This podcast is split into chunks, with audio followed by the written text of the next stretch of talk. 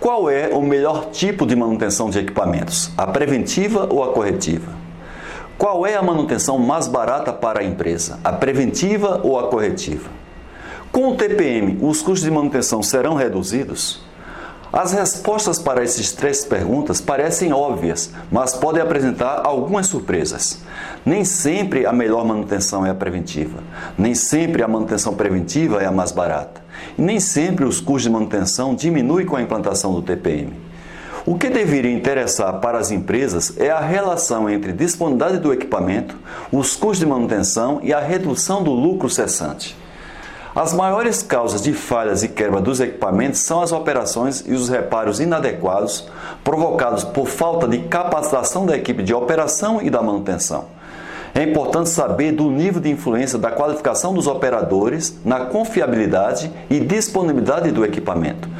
Quanto aos mantenedores, sem uma maior habilidade técnica, a confiabilidade e a manutenibilidade estarão sempre comprometidas.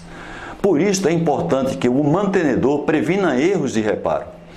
A falta de capacitação técnica da equipe de manutenção é uma deficiência muito comum em muitas empresas.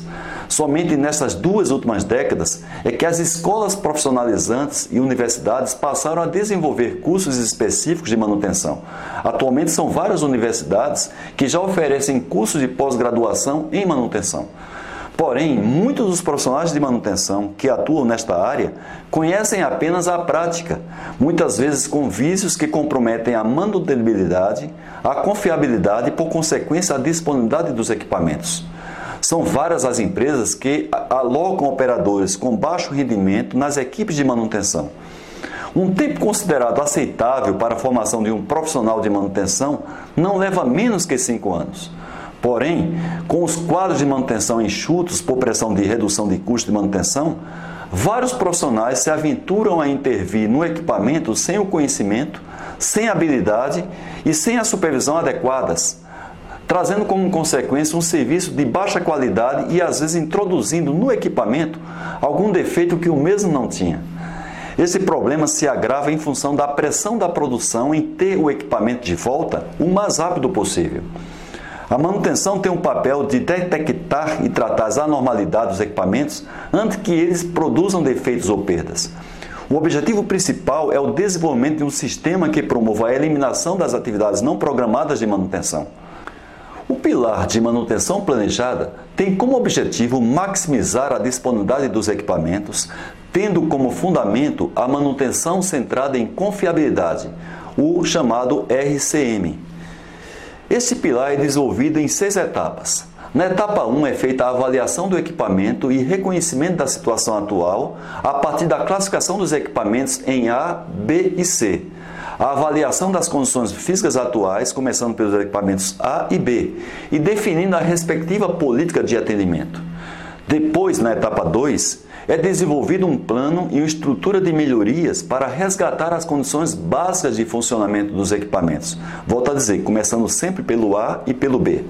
Na etapa 3, é desenvolvido e aperfeiçoado um sistema de controle de informação para garantir posteriormente a manutenção planejada, ou seja, que todas as intervenções da manutenção sejam feitas sempre de maneira programada.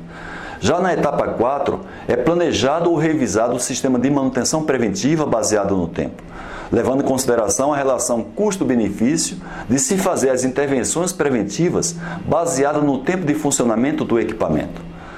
A etapa 5 serve para planejar ou revisar um sistema de manutenção preventiva baseado nas condições que são as inspeções preditivas.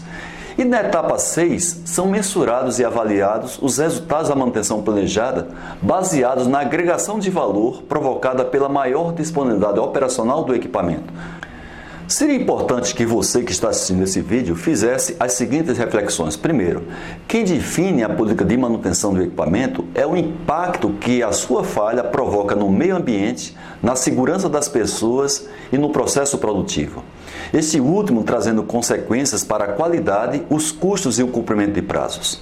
Segunda reflexão: o objetivo de uma empresa não deveria ser de reduzir os custos da manutenção de maneira absoluta, mas de maneira relativa, comparando com a disponibilidade operacional convertida em volume produzido.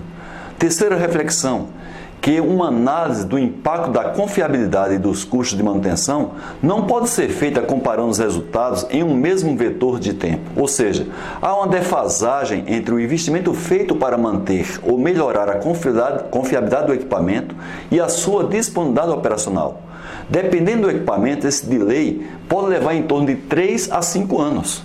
Isso significa que corte custos sem critério pode trazer sérios danos de disponibilidade apenas 3 a 5 anos depois. O inverso também pode ocorrer, ou seja, um possível aumento de custo da manutenção feito em um momento, desde que seja de maneira inteligente, pode trazer resultados positivos apenas 3 a 5 anos depois. Por isso é importante que diretores e gerentes que não tenham familiaridade com confiabilidade sejam orientados para esta característica eu tenho verificado em boa parte das empresas que prestam serviço de consultoria uma busca de reduzir incessantemente, ano após ano, os custos de manutenção sem nenhum critério. Para piorar a situação, quanto mais velhos são os equipamentos, maior o nível de desgaste, logo maior necessidade de intervenções, gerando desta maneira um aumento de custos. O resultado, portanto, é um prejuízo duplo quando a empresa toma estas medidas. A quarta reflexão: a terceirização da manutenção, tendo como único critério reduzir os custos imediatos, tem levado as empresas a cumprir unilateralmente as metas financeiras, mas aumentando ao longo do tempo as, as intervenções corretivas e, por consequência, o lucro cessante. Além do mais, gerando desmotivação da equipe de manutenção pelo sentimento de perda de alguns benefícios e pela redução do investimento em educação continuada, pois a grande maioria das empresas terceirizadas de manutenção não tem condições de bancar investimento na qualificação de seus empregados, ora pelas próprias limitações contratuais de custos e de prazo de validade, ora porque tem o sentimento que facilmente perderão esses colaboradores mais qualificados para o mercado, inclusive para o próprio cliente. Desta maneira, cabe à empresa selecionar adequadamente os seus terceiros e procurar ter contratos de médio e longo prazos. Feita essa reflexão, servem algumas recomendações básicas para implantar este pilar do TPM. Primeiro, faça ou revise a classificação dos equipamentos consultando a manutenção, a produção, inclusive o PCP, e a engenharia. Dependendo da situação, consulte a área de vendas para verificar alguma variação de tendência de mercado para os produtos atuais ou os produtos em desenvolvimento. Segundo, analise como está a saúde dos equipamentos classificados como A e B. Faça um plano de restauração daqueles que estão mais fora de controle. Não esqueça de analisar as causas raízes de possíveis problemas crônicos desses equipamentos.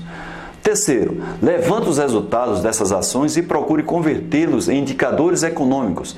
Essa é uma maneira de vender o peixe para as pessoas que não entendem do equipamento.